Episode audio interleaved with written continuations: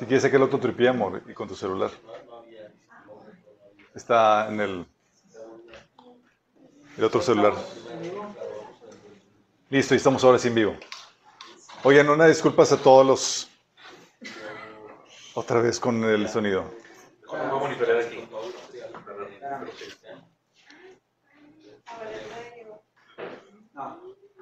Ya está bien. Perfecto, ahora sí. Una disculpa a todos por los problemas técnicos. Queremos que se transmita esto lo mejor posible con el audio, porque es el audio el que, el que se utiliza para, para subirlo a los podcasts y demás.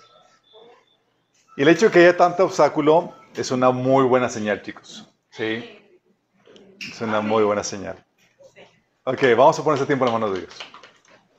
Amado Padre Celestial, te alabamos, te exaltamos. Damos gracias, Señor, por tu bendita presencia en medio nuestro y por, también por tu palabra que nos abre y nos enseña, Señor. Gracias, Padre, porque seamos, Padre, que el enemigo no está contento, Señor, con lo que tú estás haciendo en medio nuestro, Señor. No está contento, Señor, con, con tu operar entre nosotros, Señor. Pero nosotros no, ponemos, no ponemos atención en lo que el enemigo hace, sino en lo que tú quieres hacer, Señor, y en cómo te vas a exaltar en medio nuestro. Queremos que tú hables a través de mí, Señor, que cubras cualquier deficiencia, que siempre es tu palabra en los corazones de los aquí presentes y los que nos están escuchando este mensaje donde quiera que se encuentren. Te pedimos, Señor, que tú, Señor, destruyes toda obra de las tinieblas que se querido en sus corazones. Toda obra del enemigo, Señor, que, que, desechas, Señor. Y cualquier interferencia, Señor, que sea quitada, Padre, en el nombre de Jesús. Te lo pedimos, Padre, en el nombre de Jesús. Amén. Ok tema, chicos, es el gozo y danza en medio de la, de medio de la batalla. Qué loco, ¿no? Qué raro tema, ¿no? La pregunta es, ¿por qué estamos hablando de ese tema? Ok, chicos, estamos hablando de ese tema porque, no sé si han dado cuenta, hemos estado viviendo en las últimas eh, semanas un tiempo de guerra, un tiempo de desgaste.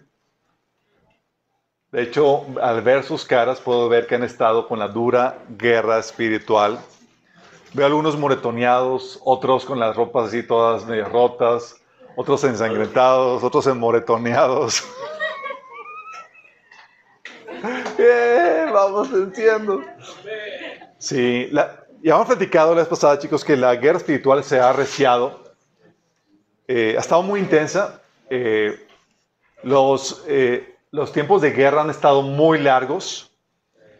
Y es normal porque conforme se acerca la venida del Señor, sabemos que esto iba a ser así, chicos. Habíamos platicado esto.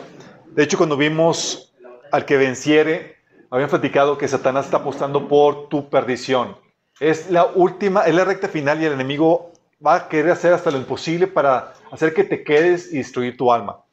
Pero Dios está apostando en medio de esta situación por tu glorificación, habíamos platicado, ¿se acuerdan? Toda la, la guerra está encarnizada, hay unos que están bien agotados, fastidiados. Lo interesante de todo en medio de esta guerra es que por más cansado que estemos no podemos dejar de pelear porque nuestra alma y la de otros está en juego. Hay mucho que está en juego. ¿Sí? Dice la Biblia en 1 Timoteo 4:16, Pablo diciéndole a Timoteo, ten cuidado de tu conducta y de tu enseñanza.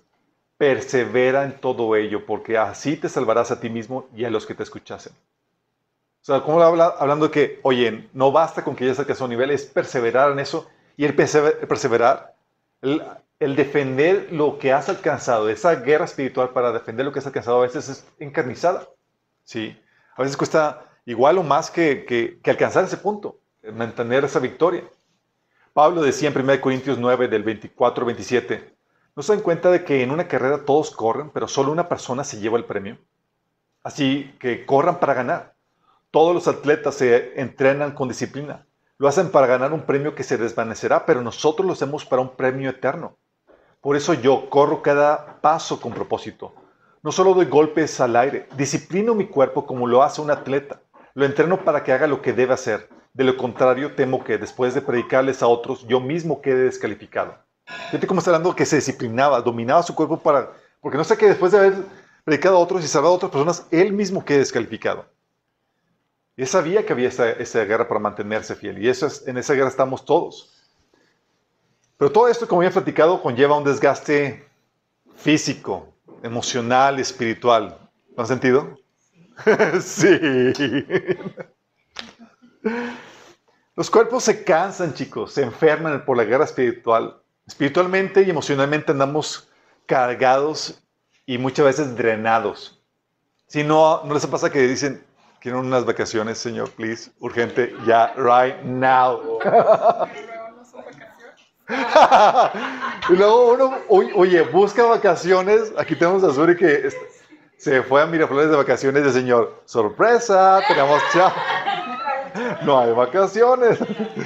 Y un chambal que hacer. Y es padre saber cómo Dios te utiliza demás, pero terminas de que, Señor, ya, un break, por favor. Sí. Y anímicamente andamos sobreviviendo, chicos. Si les ha pasado que dices así como que raspando?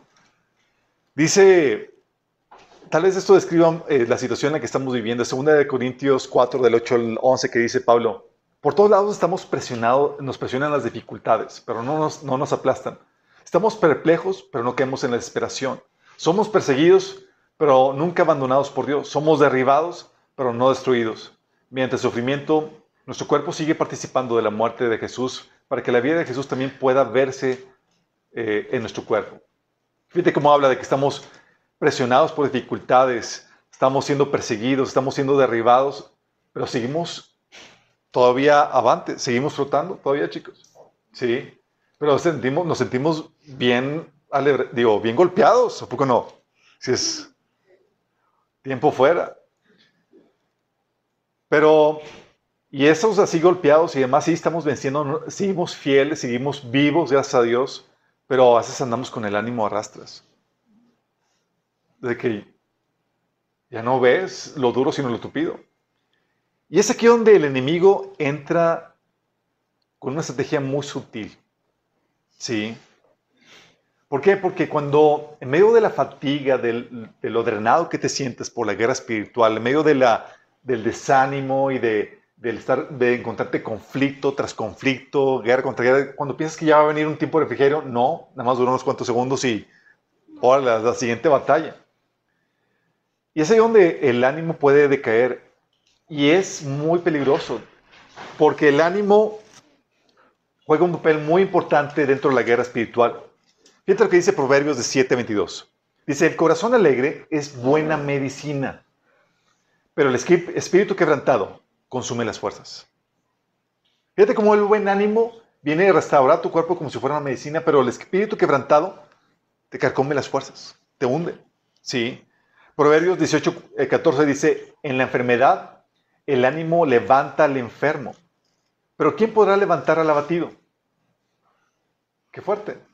¿Cómo el ánimo puede llevar, en medio de la enfermedad, en del ataque físico y demás, te levanta, pero el espíritu abatido te hunde? Dice Proverbios 15:15, 15, para el afligido todos los días son malos. Para el que es feliz, todos son de fiesta. Sí.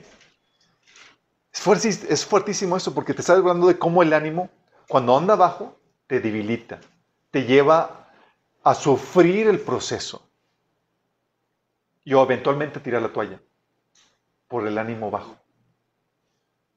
Con el ánimo alto, por el contrario, de acuerdo a esos pasajes,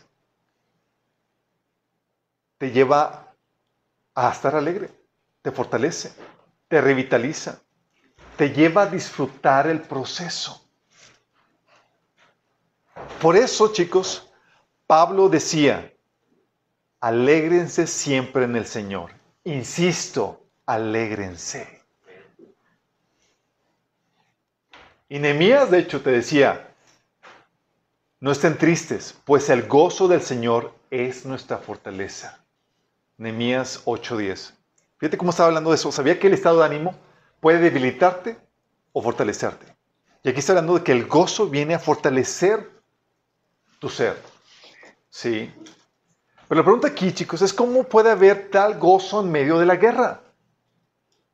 Yeah. Así todos camoteados y... y Creo que se están identificando. ¿Cómo puede haber tal gozo en medio de la guerra? Bueno, la Biblia te presenta a Dios divirtiéndose en medio de la guerra, chicos. Bien, como que nada. es como si la guerra fuera su deporte, chicos. Dice la Biblia en Éxodo 15, del 3 al 7, Jehová es varón de guerra. Es como que si sabe hacer algo bien, Dios es, sabe pelear. ¿Sí? De hecho, dice, bueno, este es el Antiguo Testamento. Jesús llega, se presenta con la gente y predicando, dice en Mateo 10, 34, no crean que vine a traer paz a la tierra. no vine a traer paz sino espada. O sea, venimos a hacer bronca. Órale, comienza la, la guerra. ¿Por qué? Porque nuestro Señor se glorifica por medio de ella. Lo vemos en las batallas del pasado. ¿Te acuerdas de la gran faena que Dios hizo cuando Dios sacó de Israel, eh, digo, de Egipto al pueblo de Israel? ¿Te acuerdas de tremenda, la tremenda gloria que, se llevó, que Dios se llevó? Ahí dice en Éxodo, eh, les leo el pasaje, dice, cantaré al Señor que se ha coronado de triunfo. Este es Éxodo 15, versículo 1. Cantaré al Señor que se ha coronado de triunfo arrojando al mar caballos y jinetes. El Señor es mi fuerza, mi cántico, Él es mi salvación. Él es mi Dios y lo lavaré. Es el Dios de mi Padre y lo enalteceré. El Señor es un guerrero, su nombre es el Señor. El Señor arrojó a la mar los carros y el ejército del faraón. Los mejores oficiales egipcios se ahogaron en el mar rojo. Las aguas profundas se los tragaron. Como, como piedras hundieron en los abismos. Tu diestra, Señor, reveló su gran poder. Tu diestra, Señor, despedazó al enemigo. Fue tan grande tu victoria que derribaste a tus oponentes. Diste rienda suelta a tu ardiente ira y fueron consumidos como rastrojo. Bastó un soplo de tu nariz para que se amontonaran las aguas. Las olas se erigieron como murallas. Se inmovilizaron las aguas en el fondo del mar. Iré tras de ellos y les daré alcance, alardeaba el enemigo. Repartiré sus despojos hasta quedar hastiado. Desenvainaré la espada y los destruiré con mi propia mano.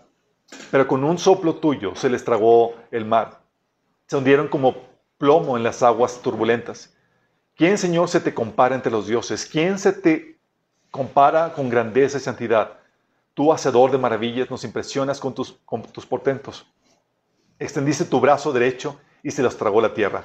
Por, tus, por tu gran amor guías al pueblo que has rescatado. Por tu fortaleza los llevas a tu santa morada. Las naciones temblarán al escucharlo. La, la angustia dominará a los filisteos. Los jefes edomitas se llenarán de terror, temblarán de miedo los caudillos de Moab, los cananeos perderán el ánimo, pues caerá sobre ellos pavor y espanto. Por tu gran poder, Señor, quedarán mudos como piedras hasta que haya pasado el, tu pueblo, el pueblo que adquiriste para ti. Tú los harás entrar y los plantarás en, en el monte que te pertenece, en el lugar donde tú, Señor, habitas, en el santuario que tú, Señor, hiciste. El Señor reina por siempre y para siempre. Qué hermoso cántico donde se exalta la grandeza y la victoria de Dios medio de una tremenda batalla que fue contra Egipto. Porque eso es lo que Dios hace. Dios se glorifica por medio de la batalla. Lo ves en faenas que Dios hizo en el Antiguo Testamento, pero también lo ves en el Nuevo Testamento, principalmente en la batalla que Jesús eh, realizó en la cruz. Porque no sé si se dieron cuenta, era toda una estrategia de guerra lo que Jesús hizo cuando murió por nosotros en la cruz. Dice la Biblia que por medio de la cruz dio, destruyó al imperio de la muerte, al que tenía el imperio de la muerte. Dice Colosenses 2 del 14 al 15 que Él anuló el acta de los cargos que había contra nosotros y la eliminó clavándola en la cruz. De esa manera despojó a los gobernantes y a las autoridades espirituales, los avergonzó públicamente con su victoria sobre ellos en la cruz. Como Dios exaltándose en medio de esta batalla. Y también lo vemos en la batalla final, chicos. Cuando el Señor viene por nosotros. Bueno, mejor dicho, con nosotros. viene primero por nosotros y luego con nosotros. Esta es la que viene con nosotros. Isaías 2 del 10 al 21, fíjate lo que dice. Métete en la roca y escóndete en el polvo ante el terror del Señor y el esplendor de su majestad. Los ojos del atisbo serán humillados y la arrogancia humana será doblegada. En aquel día solo el Señor será exaltado. Un día vendrá el Señor Todopoderoso contra todos los orgullosos y arrogantes, contra todos los altaneros para humillarlos, contra todos los cedros del Líbano arrogantes y erguidos, contra todas las encinas de Bazán, contra todas las montañas altivas, contra todas las colinas erguidas, contra todas las torres altas, contra todo muro fortificado, contra todas las naves de Tarsis, contra todos los barcos lujosos. La altivez del hombre será batida y la arrogancia humana será humillada. En aquel día solo el Señor será exaltado y los ídolos desaparecerán por completo. Los hombres se meterán en las cuevas de las rocas y en las grietas del suelo ante el terror del Señor y el esplendor de su majestad cuando Él se levanta para hacer temblar la tierra. En aquel día la gente arrojará a los topos y murciélagos los ídolos de oro y plata que había fabricado para adorarlos. Se meterá en las grutas de las rocas y en las hendiduras de los piñascos ante el terror del Señor y el esplendor de su majestad cuando Él se levante para hacer temblar la tierra. O sea, cuando el Señor se levanta a pelear es cuidado. Pero lo interesante caso, chicos, es que Él disfruta este proceso. Sí. Ups. Él disfruta esta actividad porque sabe pelear, chicos. Hay un pasaje que es, viene en Ezeías 30 del 31 al 32 que te habla de esta actitud que tiene Dios en la batalla. Está hablando de, la, de, los juicios finales, entre ellos los que se van a derramar contra el, reino de Asiria, que es, que es el reino de, va a ser el reino del anticristo. Dice, ciertamente Asiria, que hirió con vara, será quebrantada con la voz del Señor. Estoy, hablando, estoy leyendo Isaías 30 del 31 al 32. Dice, Ciertamente Asiria, que hirió con vara, será quebrantado con la voz del Señor. Y cada golpe de la vara justiciera que el Señor descargue sobre ella irá acompañado de música de arpas y panderos en la torre. Dios librando la batalla con música y panderos. Dice, Él librará contra ella una batalla estruendosa. La nueva versión internacional dice, cada golpe que el Señor descargue sobre ella con su vara de castigo, será al son de panderos y de arpas, agitando su brazo, peleará contra ellos. ¿Te imaginas la... no sé si adquieres la imagen eh, así mental de, lo que, de cómo está el Señor peleando esto? Al son de la música. O sea, la imagen que te presenta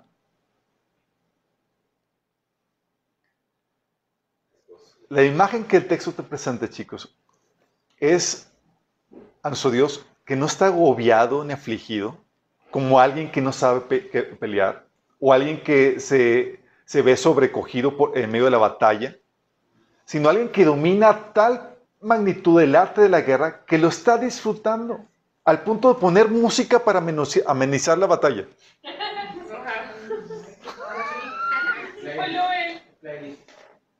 un playlist así para la batalla.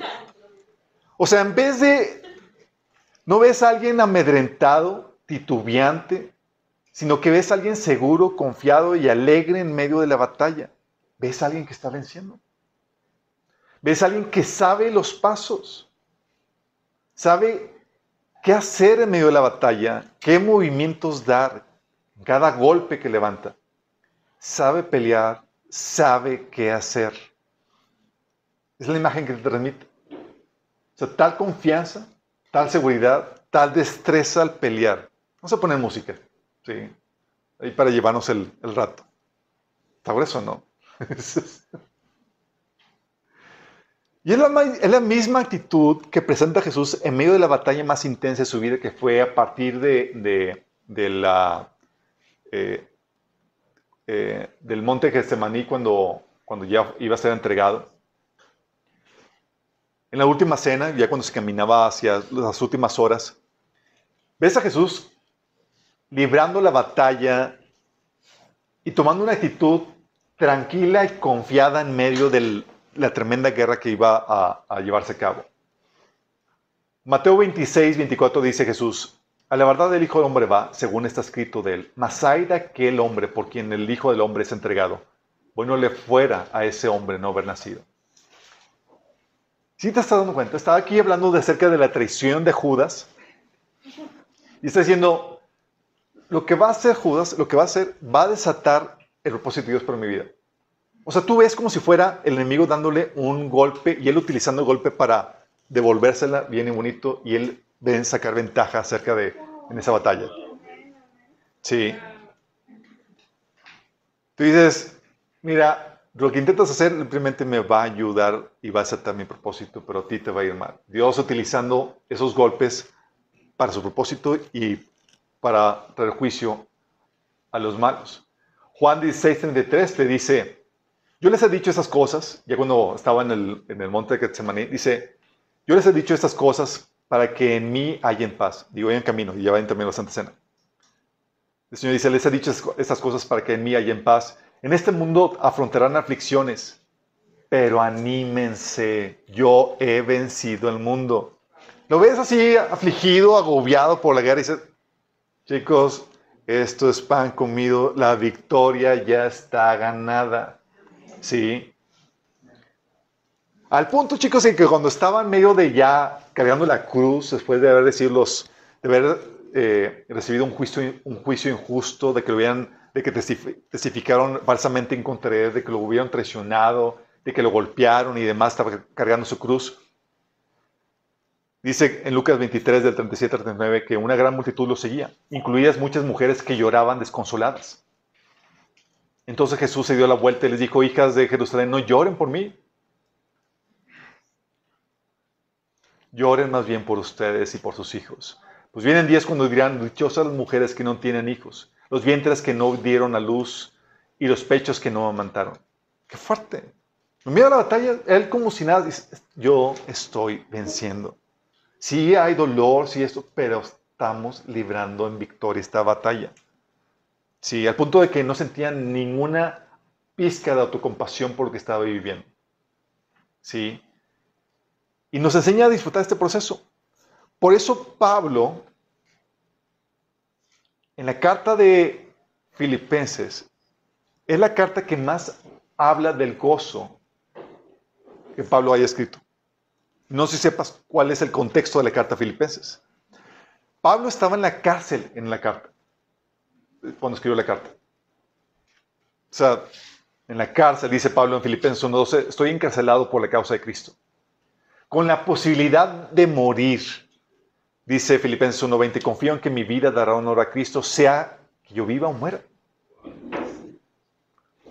Luego aparte, fueron unos hermanos a darle una ayuda fue un hermano, que Epafrodito, llega y se nos enferma Epafrodito. O sea, aparte que está encarcelado, con el riesgo de morir, llega un mensajero de una iglesia y se le enferma a punto de morir. Dice Filipenses 1.20 que, digo, Filipenses 2.27 que Epafrodito estuvo enfermo e incluso a punto de morir. Tú estaríamos, ya, Señor, ¿qué pasa? Sí. Más aparte, obviamente, lo que cargaba Pablo, que era la carga normal de las iglesias, dice Pablo en 2 Corintios 11, 28 al 29. Además de todo esto, a diario llevo la carga de preocupación por todas las iglesias. ¿Quién está débil sin que yo mismo no sienta esa misma debilidad? ¿Quién se ha dejado llevar por mal camino sin que yo arda de enojo? O sea, aparte de todas esas de su encarcelamiento, su peligro de muerte, Pafrodito enfermo, la carga de las iglesias, tiene también las penurias de su ministerio que no eran pocas. Dice 2 Corintios 11, el 23 al 27, para que te das una idea del tipo de ministerio que tenía, Jesús, que tenía este, así, que tenía eh, eh, Pablo. Dice, he trabajado, oh, oh, Se desconectó.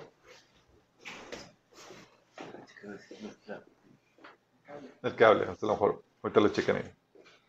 No, la, la, computadora se apagó. Sí. Ahorita lo aprendemos. No se preocupen. Fíjense las penurias de Pablo. Dice, y las penurias de su ministerio dice, he trabajado con más esfuerzo, me han encarcelado más seguido, fui azotado innumerables veces y enfrenté a la muerte, la muerte en repetidas ocasiones. En cinco ocasiones distintas los líderes judíos me dieron 39 latigazos, tres veces me azotaron con varas, una vez fui apedreado, tres veces sufrí naufragios, una vez pasé toda una noche y el día siguiente en la deriva en el mar.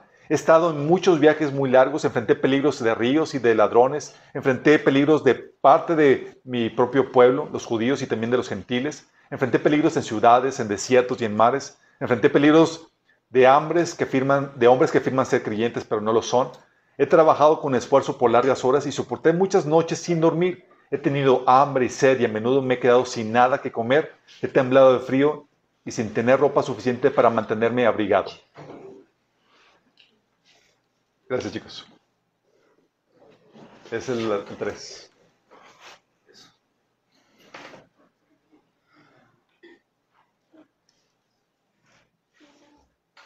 ¿Me pasa el control?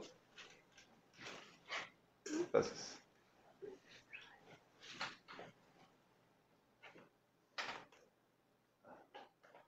Está. Ok. Tú ves todo eso de Pablo y dices, tienes todas las razones para estar con el ánimo así arrastrado por el piso. Para estar bien desanimado, dices, en la cárcel, posiblemente a morir, Epafrodito enfermo, casi casi a punto también de morir, la carga de las iglesias, que es demasiado, cuántas iglesias, y luego lo ves, oye, llega el reporte, los de Corintio con divisiones, acá los de, los, de Gálatas con problemas de, de, que, desviándose de la fe, ves a, los de Colosenses y agarrando eh, corrientes gnósticas y demás, y luego aparte una trayectoria de ministerio desgastante, de hambre, desgaste y demás, era como que ya, Señor, llévame. Ya estamos en la guerra espiritual donde dices, ya, Señor, por favor. ¿Eh? Sobreviviendo y así mal. Pero la actitud de Pablo, chicos, en medio de esa situación, estaba por las nubes, chicos. Y dices, ¿qué onda con Pablo? ¿Se estaba drogado? ¿Qué tomaba? Fíjate, tú ves, empiezas a leer Filipenses y dice Pablo, fíjate, sabía que le faltaba todavía trabajo discipulado a la iglesia de Filipenses y demás, y dice Filipenses 1 del 3 al 6. Doy gracias a mi Dios cada vez que me acuerdo de ustedes. En todas mis oraciones por todos ustedes siempre oro con alegría, porque han participado en el Evangelio desde el primer día hasta ahora. Estoy convencido de esto. El que comenzó tan buena obra en ustedes la irá perfeccionando hasta el día de Cristo Jesús. O sea, aún les falta, pero la confianza de que sé que Dios es fiel y va a trabajar en ustedes hasta llevar su obra a, que, a la completa perfección. Y sea, oro y me alegro por ustedes. En las dificultades, estaba alegre por su situación con, con, con la iglesia filipenses. Estaba encarcelado, pero, sale, fíjate la actitud, dice el versículo 14, gracias a mis cadenas, Ahora más que nunca la mayoría de los hermanos confiados en el Señor se han atrevido a anunciar sin temor la palabra de Dios. O sea, sacándole el lado positivo a su situación de encarcelamiento. Sea, gracias a mis cadenas, gente está predicando diestra y siniestra. Lo digas tú pesimista. Sí, Pablo, pero no lo están haciendo todo con buenas motivaciones. y Pablo, versículo 18, pero eso no importa, sea con falsas o genuinas intenciones, el mensaje acerca de Cristo se predica de todas maneras. De modo que me gozo. Sí, estoy encarcelado, pero dice Pablo que seguiré gozándome, porque sé que la oración de ustedes y la ayuda del Espíritu, del Espíritu de Jesús dará como resultado mi libertad. Órale. Y luego dice, bueno, ¿y si mueres, Pablo? Dice, mejor.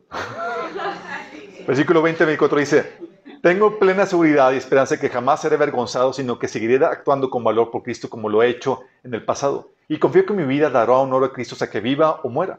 Pues para mí vivir significa vivir para Cristo y morir es aún mejor.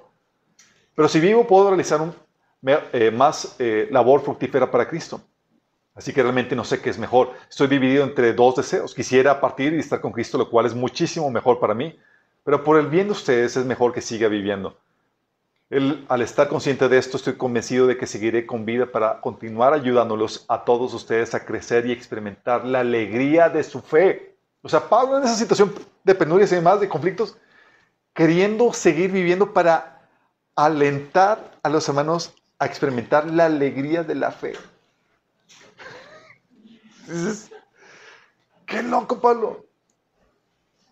Dices, pero Pablo, estamos en luchas. Y dice Pablo, a ustedes se les dio un privilegio, el privilegio no solo de confiar en Cristo, sino también el privilegio de sufrir por Él.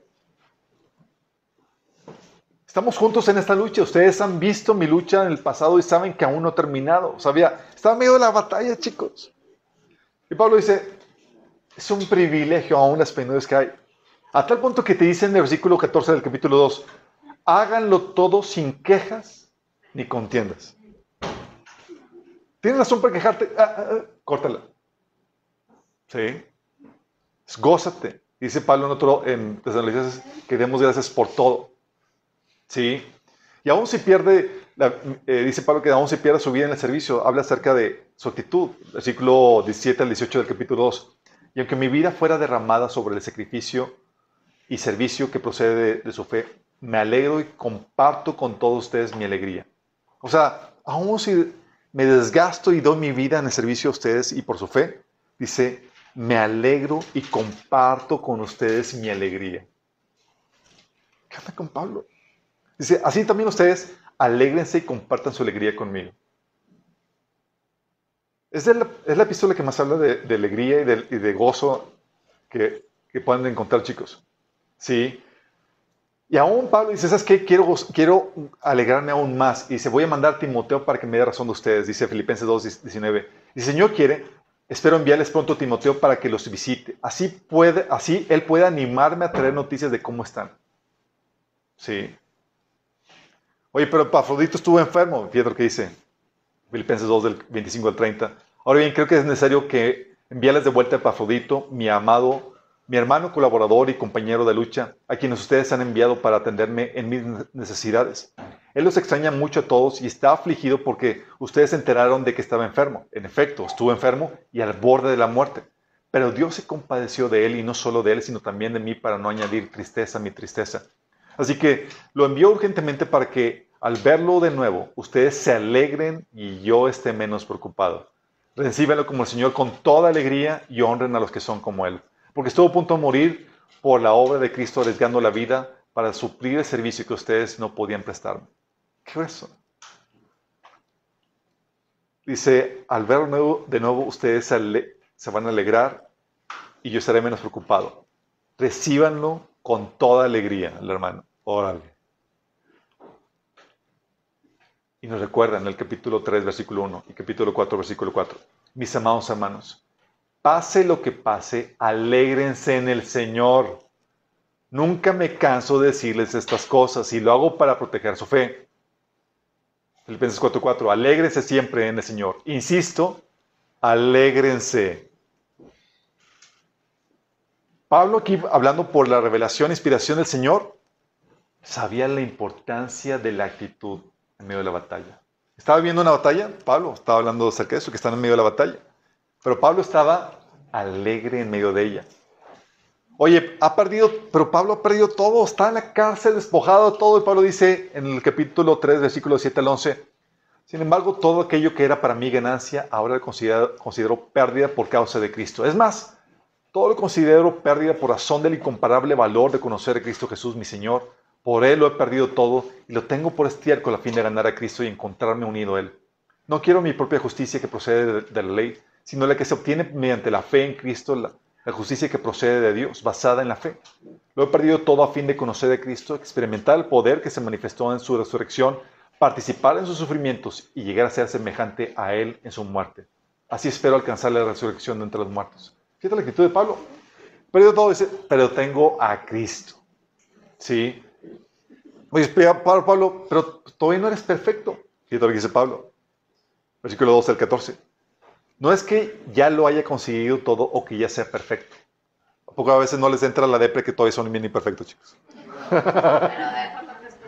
Dice Pablo, yo sé que ya, no es que ya lo haya conseguido todo o que ya sea perfecto. Sin embargo, sigo adelante esperando alcanzar aquello para lo cual Cristo Jesús me alcanzó a mí. Hermano, no pienso que yo mismo lo haya logrado ya. Más bien, una cosa hago. Olvido lo que, está, lo que queda atrás y esforzándome por alcanzar lo que está adelante. Sigo avanzando hacia la meta para ganar el premio que Dios ofrece mediante su llamamiento celestial en Cristo Jesús. Sí. Oye, Pablo, pero pues, fíjate el tipo de vida que estás viviendo. Desgaste, mal comidas, en la cárcel, y no crees que en la cárcel te reciben un, digo, un filete acá, ¿no? Pero Pablo dice en el capítulo 3, versículo 20-21, en cambio nosotros somos ciudadanos del cielo de donde anhelamos recibir al Salvador, el Señor Jesucristo él transformará nuestro cuerpo miserable para que sea como su cuerpo glorioso, mediante el poder con que somete a sí mismo todas las cosas. O sea, ni aún su estado físico deplorable lo podía agüitar. y luego dice Filipenses 4.1, por lo tanto, queridos hermanos míos, a quienes amo y extraño mucho, ustedes son mi alegría y mi corona. Manténganse así firmes en el Señor. Y en cualquier situación, chicos, Pablo te dice en el versículo 11 y versículo 13.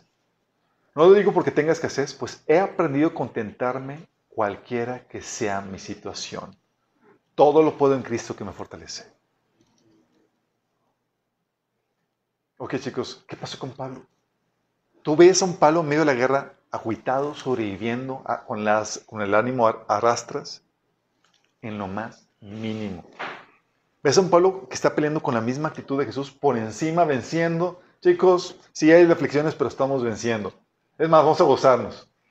Y todos, ¿qué pasa? Pablo se perdió la cabeza, está en la cárcel, este Epafrodito enfermo, este eh, a punto de perder la vida. o sea, ¿tú le darías un pequeño infusión de, desánimo para que agarre algo de realidad?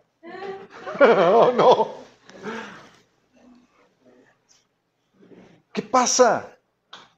¿Qué perspectiva tiene Dios que lo lleva a disfrutar esta batalla ya los siervos que Él envía como Jesús, como, como Pablo? Pero tienes que entender que lo primero es que Dios y personas como Jesús y Pablo saben pelear, saben cómo responder a los golpes que el enemigo da y tienen una perspectiva de la batalla de victoria de que todo está y estará bien. Es decir, tiene que ver con dos cosas, chicos. Con el conocimiento técnico de que sabes cómo pelear. Sí, porque cuando dominas el arte de la batalla, tú lo disfrutas. Ya sabes qué hacer. No te agobias, no te asustas de cómo hacer. No, ya sé cómo hacerlo. Sí. Pero una cosa es saber tener la, eh, técnica y estar sufriendo la, y aún así sufrir la batalla. Te desgastas. Si ya sabes cómo aplicar todas las técnicas, chicos. Y aquí aprendemos, si algo vas a aprender aquí, es cómo pelear. ya sabes, oye, sí, y en el medio de la batalla pues va a haber golpes y te recibes y más, pero te levantes, sabes cómo reponerte y toda la cosa. ¿Vamos? Pero una cosa es la técnica, saber cómo pelear. Pero la, otra es el conocimiento ideológico, chicos.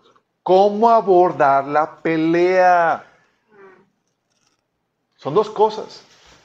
Se quiere técnica, saber cómo pelear, e ideología, la actitud, cómo abordas la pelea, chicos. Y eso tiene que ver con dos realidades en las cuales vivimos.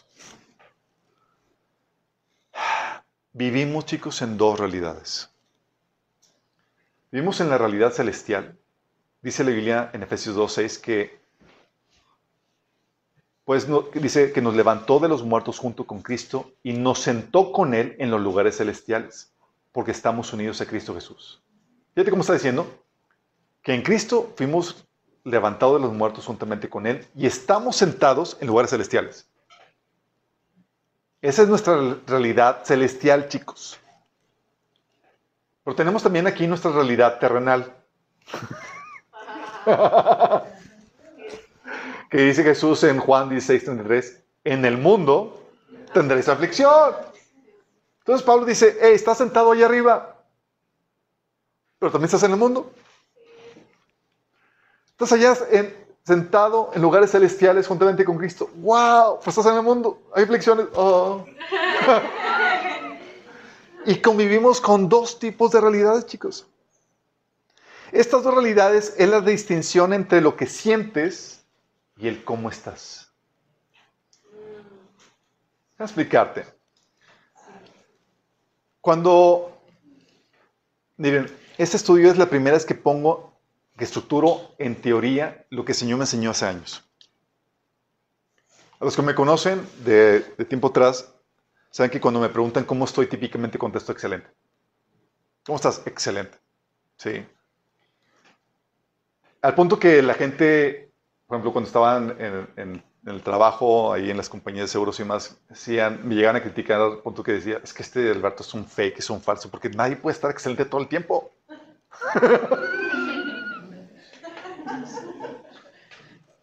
y es lo que me decían. y la respuesta es, sí, estoy excelente.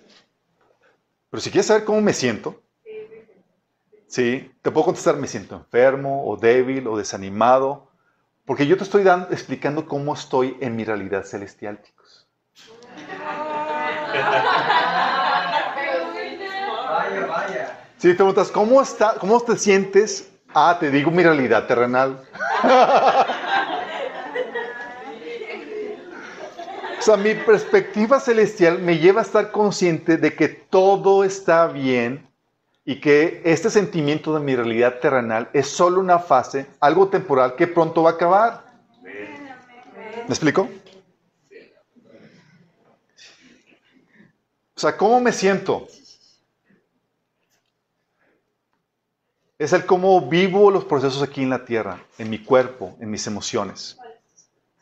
Tus procesos aquí en la tierra. Cuarta, tú estás en dos partes, aquí en la tierra y allá. ¿sí? ¿Cómo te sientes? Es aquí tu realidad terrenal.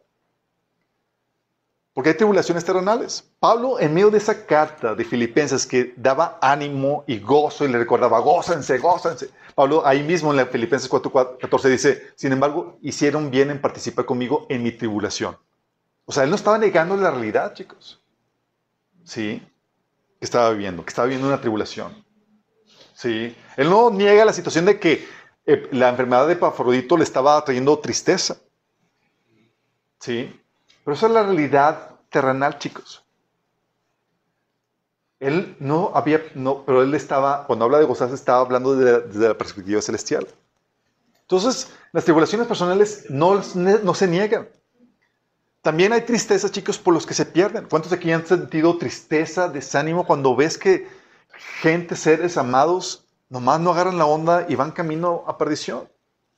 Filipenses, ahí en Filipenses, que esta epístola que habla de gozo tras gozo, dice Filipenses 3:18, hablando Pablo, como les he dicho a menudo, y ahora lo repito hasta con, las, hasta con lágrimas, muchos se comportan como enemigos de la cruz de Cristo.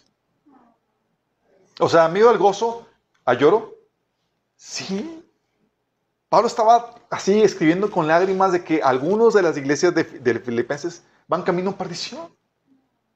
Entonces, ¿cómo está la cosa? ¿Eres bipolar, Pablo? ¿Me, me gozo y luego me, lloro?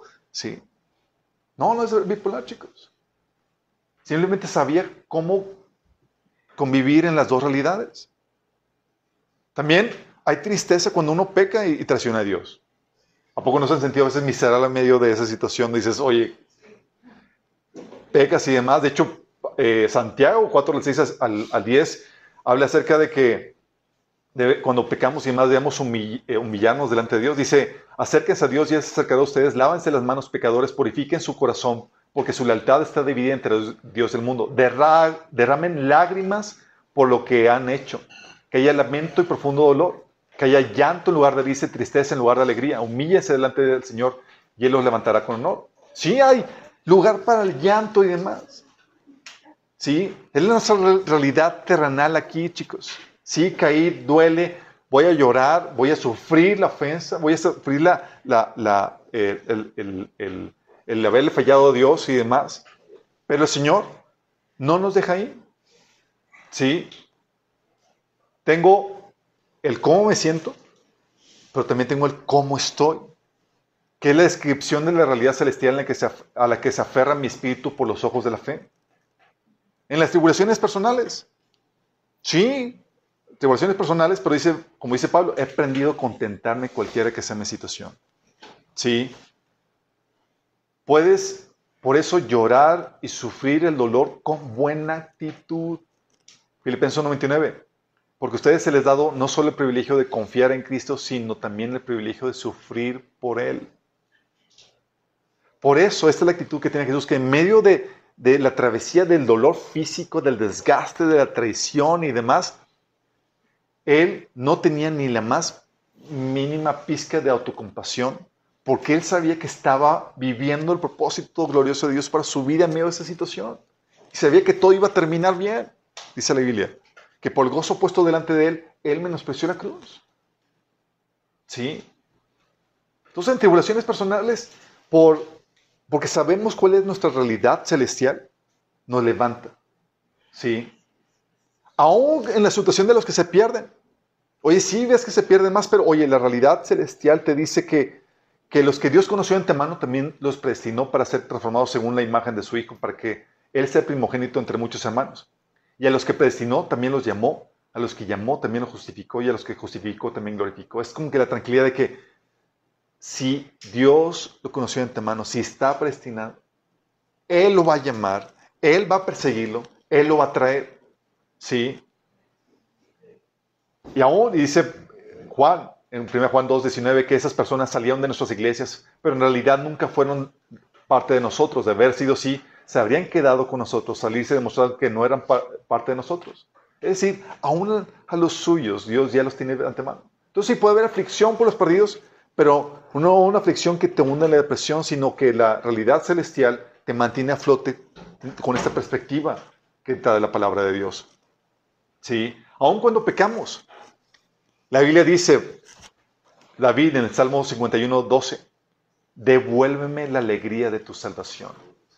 Que un espíritu obediente me sostenga. ¿Te acuerdas que Pablo, que este David había, había pecado? Pecó, hubo un tiempo de lloro, de lamento, sufrir las consecuencias, pero David recuperó la alegría de su salvación, chicos. ¿Sí? Y sabemos lo que produce el Señor, que esa gracia que se derrama, dice que se renueva todos los días, lamentaciones, también dice que produce en nosotros un mayor amor por el Señor. Porque Lucas 7:47 dice que sí, que al que, que mucho ama, al que cuando muchos pecados te son perdonados. Oye, Señor, ¿cómo me puedes perdonar todo esto? Sí. Sí, Señor, yo te lo perdono. Señor, es que me produces un mayor compromiso y amor por ti. Por eso te perdono. Y es la perspectiva celestial, chicos. Si hay sufrimiento, pues no te quedas ahí, sino que la perspectiva celestial te levanta y te mantiene con una buena actitud en medio de las dificultades. Y eso es para cada situación tenemos una realidad, una realidad celestial que nos levanta y da el gozo en medio de la batalla. Es la realidad de que tienes un Padre celestial que te estima, te ama y cuida en cada detalle de tu vida. Y eso te levanta en medio de la batalla, ¿poco no? La realidad de que tienes la respuesta de tu oración pedida conforme a su voluntad. Eso te levanta. La realidad de que sabes que no estás solo. La realidad de que sabes que todo va a obrar para tu bien. La realidad de que tenemos en Él todo lo que necesitamos para vencer y cumplir su propósito. La, realidad de que sabes que todo tiene una solución. La, la, realidad de que todo está hecho y lo que ha de ser ya fue. La realidad de que tienes a Cristo. Es todo lo que importa. La realidad de que tienes una herencia que nadie te puede quitar si te aferras a la fe. La realidad de que tienes la protección de Dios y que su vida está en tus manos y que tu vida está en sus manos. La realidad de que esta batalla está ganada y que nada nos separará del amor de Cristo. La realidad de que estos sufrimientos generan una recompensa que sobrepasa por mucho el presente dolor. En pocas palabras, es esa paz interna que te dice que en medio del caos todo está bien y va a estar bien que todo va de acuerdo a lo planeado y que nuestro futuro está asegurado. A veces nos paniqueamos, chicos, aquí porque nada más vemos nuestra realidad física. Algo que les digo, chicos, den un salto cuántico al tercer cielo, chicos. Y ven rostro de Dios. Si lo ves asustado, corre. porque todo, ya, lo acabamos. mira que si ves a Dios asustado, mira, todos corramos pero lo vas a ver tranquilo, sabiendo que todo está bajo su soberano control. Y cuando ves su rostro de tranquilidad, es, ah, esa es mi realidad. Aquí parece caos y que todo se está desmoronando, pero Dios es, todo va de acuerdo al planeado. Sí. Recuerdo, cuando estás consciente de esta realidad, es algo que, me tocó experimentar cuando estaba eh, de estudiante. Había emprendido un, proyecto para el Señor, una asociación estudiantil que Final del semestre fracasó rotundamente. Pero, big time. Y yo estaba con la situación de desánimo que viene por causa de eso, de incógnita, ¿por qué pasó? Se supone que ser de Dios tiene que prosperar y demás, con mucha incertidumbre de, cualquier cosa. Al punto de que me decían, no, y queremos que nos ayudes con ese proyecto. Y dice, no, porque el Señor no me ha hablado. Ya tenía pánico de, de hacer algo. Sí, porque pero sabía, sabía que Dios me iba a responder, sabía que me iba a levantar, pero que era un tiempo de búsqueda de Él. Entonces me la pasaba en el piso, me pasé varios días en el piso ahí en, mi cuarto buscando al Señor. Y yo le decía, Señor, Señor, mira, yo sé que me vas a contestar, yo sé que me vas a sacar de esto y demás, pero es tiempo ahorita de búsqueda, de afligirme a ti, porque pues no entiendo. Pero fíjate, en medio de la aflicción, había esa paz y esa confianza. Está viviendo en las dos realidades. Sí. En la realidad de que sí, sufres el fracaso, sube la situación difícil, pero no en desesperación, chicos. Porque sabes cuál es tu realidad celestial. Sabes que tienes un Padre que te ama y que va a responder y va a venir al rescate por ti. Entonces ya no sufres las cosas como las sufre el mundo, como los que no tienen esperanza, como dice Pablo. Por eso, Filipenses 3.1 dice, mis amados hermanos, pase lo que pase, alégrense en el Señor. Nunca me canso de decirles esas cosas y lo hago para proteger su fe. Fíjate lo que dice. Y lo repite, Filipenses 4:4. Alégrense siempre en el Señor. Insisto, alégrense. Es la realidad celestial, chicos, la que impide que nos hundamos y desanimemos. La que impide que estés agobiado en medio de la batalla. Aquí dice, fíjate lo que dice Jesús, Juan 16, 33. Aquí en el mundo tendrás, tendrán muchas pruebas y tristezas. La realidad terrenal. Pero anímense porque yo vencí el mundo, la realidad celestial. Fíjate cómo habla. Tristeza, pruebas, pero con un buen ánimo, porque vivimos en dos realidades.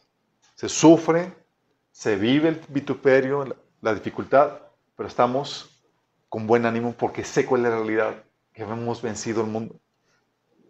Sí, puedes llorar, puedes sufrir el dolor sin hundirte con el ánimo alto, imagínate. Sí, hay un golpe en la batalla, hay, hay, problemáticas, pero tú estás danzando en medio de la batalla. Órale, sabemos qué onda, porque no te sientes desaparado. Filipenses 4, del 13 al 17 dice, hermanos, no quiero que ignoren lo que va a pasar con los que han muerto, para que no se entristezcan como esos otros que no tienen esperanza. Fíjate, aquí Pablo está hablando acerca de qué pasa con los muertos. Y te dice la realidad, si la gente muere y causa tristeza, pero te guarda la realidad celestial. Dice, hey, pero van a resucitar. Entonces, vives el sufrimiento, pero con buen ánimo por la realidad celestial en la cual vives. Las dos realidades, chicos. La física y la, celestial. Por eso dice 2 Corintios 4 del 16 al 18. Por tanto, no nos desanimamos.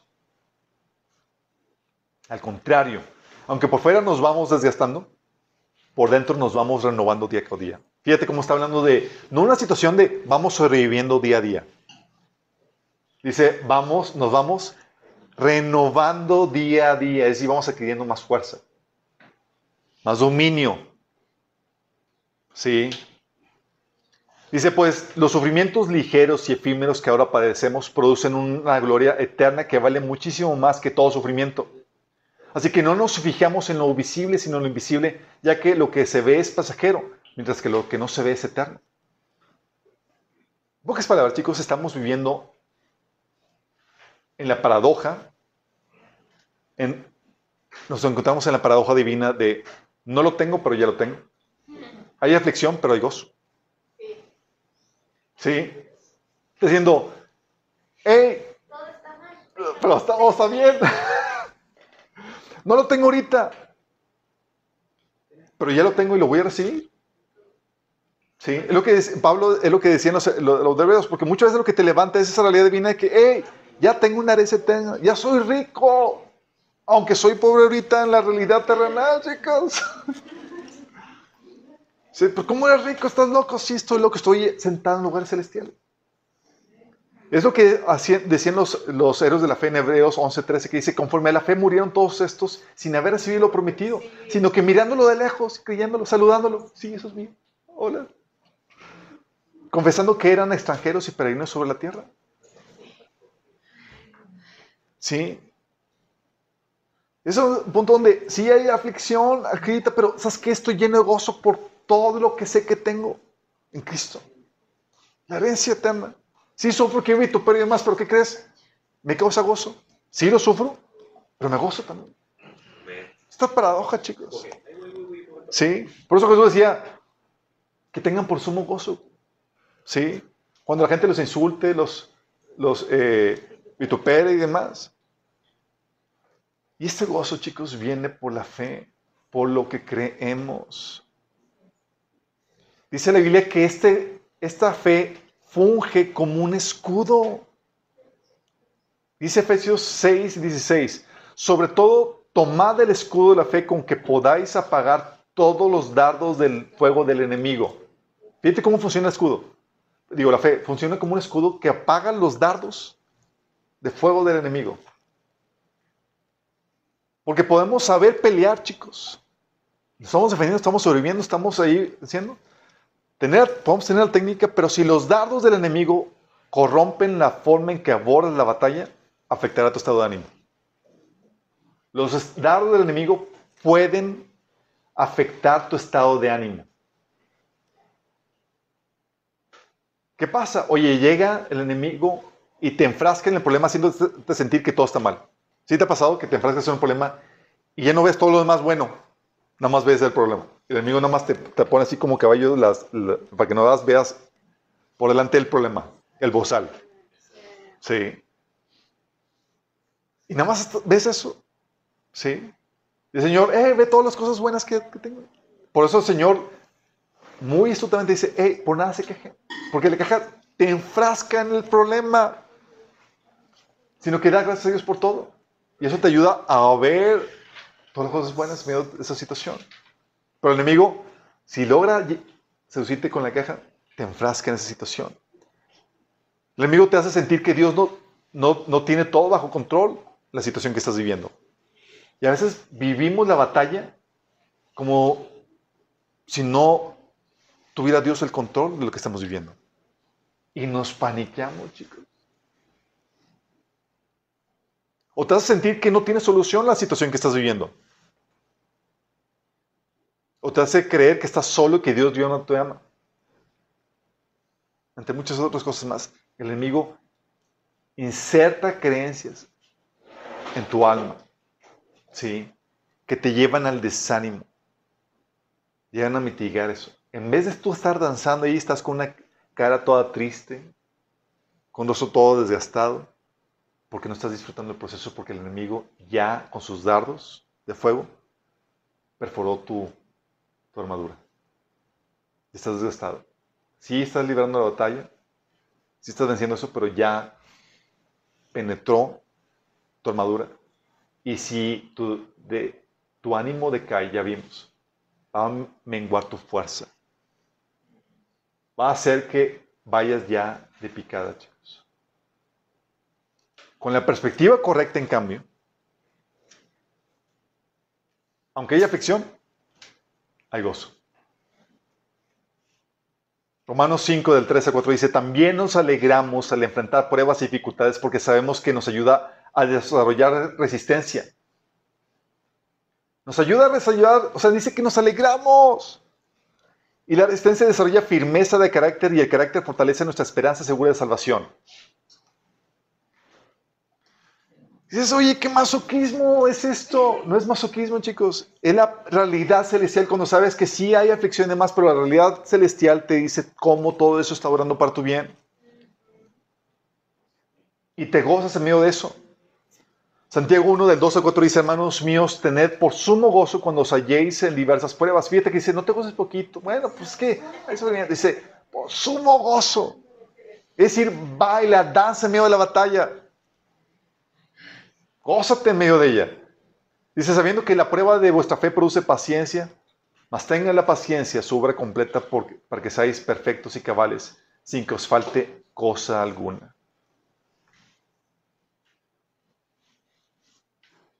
Es esta perspectiva, chicos, lo que hace que en medio de las situaciones más tristes, traiciones, dificultades, problemáticas, tú puedas gozarte.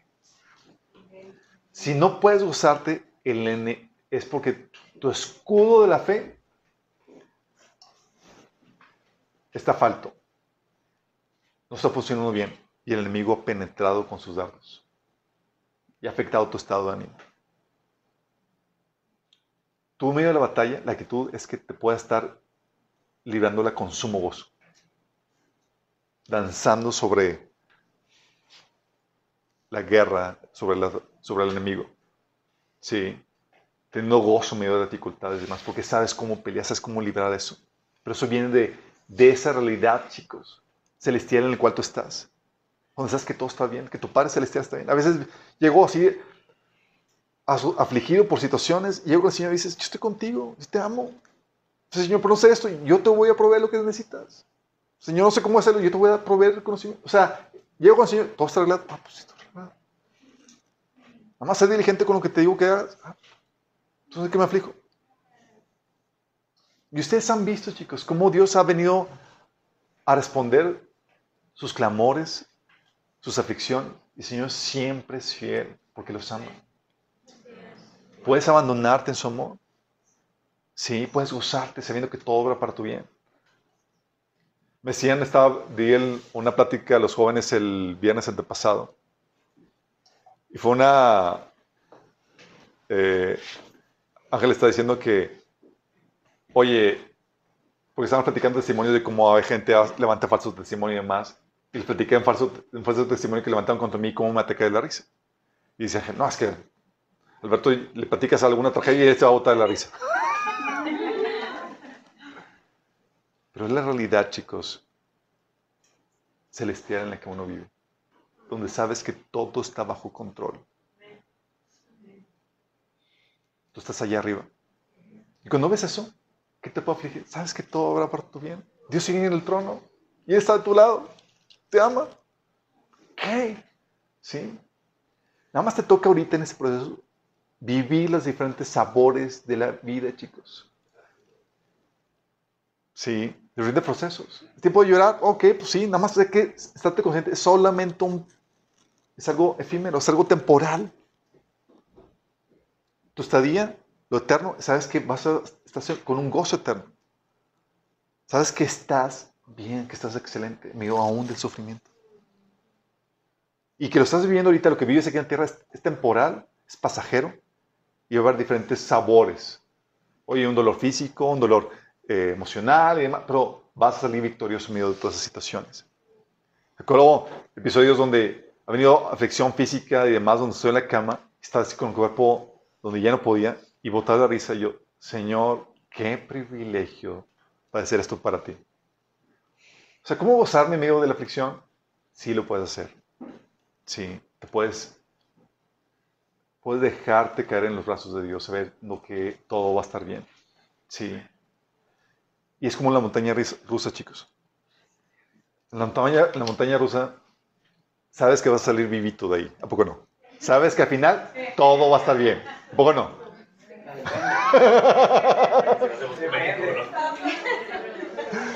Pero eso no te quita las emociones cardíacas. De bajada y luego ya de subida. Ah, qué gracioso. Y luego otra bajada y rápido. Y, así es, chicos. Pero no te quita la realidad de que al final va a salir bien. Si no, la gente no se subiría. Sí. Se sube porque saben que al final de cuentas todo está bien. Es tu realidad celestial. Y se suben porque quieren la aventura, chicos. Y disfrutan la aventura. Y más vale que tú aprendas a disfrutar la aventura. Esta guerra espiritual en que estamos viviendo, tienes que aprender a disfrutar. Sí.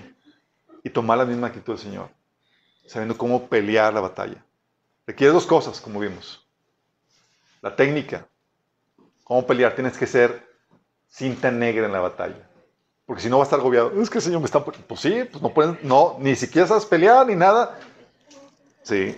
Acuérdate que dice la Biblia en 2 de Pedro capítulo 1 que Él nos ha dado todo lo que necesitamos para vivir como Dios manda.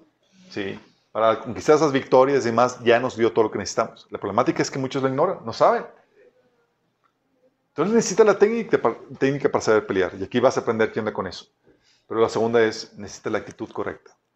No puedes abordar la batalla en plan de desánimo, de desgaste, sino con una actitud vencedora, sabiendo quién está contigo defendiendo esa actitud con el escudo de la fe, porque si mengua tu estado de ánimo, el enemigo ya ha vencido una batalla en tu vida y vas en declive. Pero si estás con buen estado de ánimo, vas a encontrar sumo gozo y el gozo va a traer fortaleza y buen ánimo y alabanza y demás. ¿Sí? Por eso no los quiero a nadie, chicos, con caras largas. ¿Cómo más? Ay, es que está la batalla muy dura, hermano. Ora por mí. Es, vamos venciendo. Sí. Sí, ha habido, ha habido golpes y demás, pero vamos venciendo. Sí. Y disfrutando aquí, va danzando en medio de la batalla. Sí. Que si el enemigo hace que tu ánimo decaiga, mira, tu cuerpo físico tu estrés y demás, tus fuerzas van a caer. No vas a pelear igual. Entonces tienes que defender la buena actitud. Y como sí hizo Pablo en la carta a Filipenses, se pasado todas las penurias. Gozarnos. Insisto, gozarnos. Porque a pesar de todas estas cosas, nuestra victoria es absoluta por medio de Cristo que nos amó. Y tal vez tú no puedas, no has experimentado esto porque ni siquiera les has entregado tu vida a Cristo.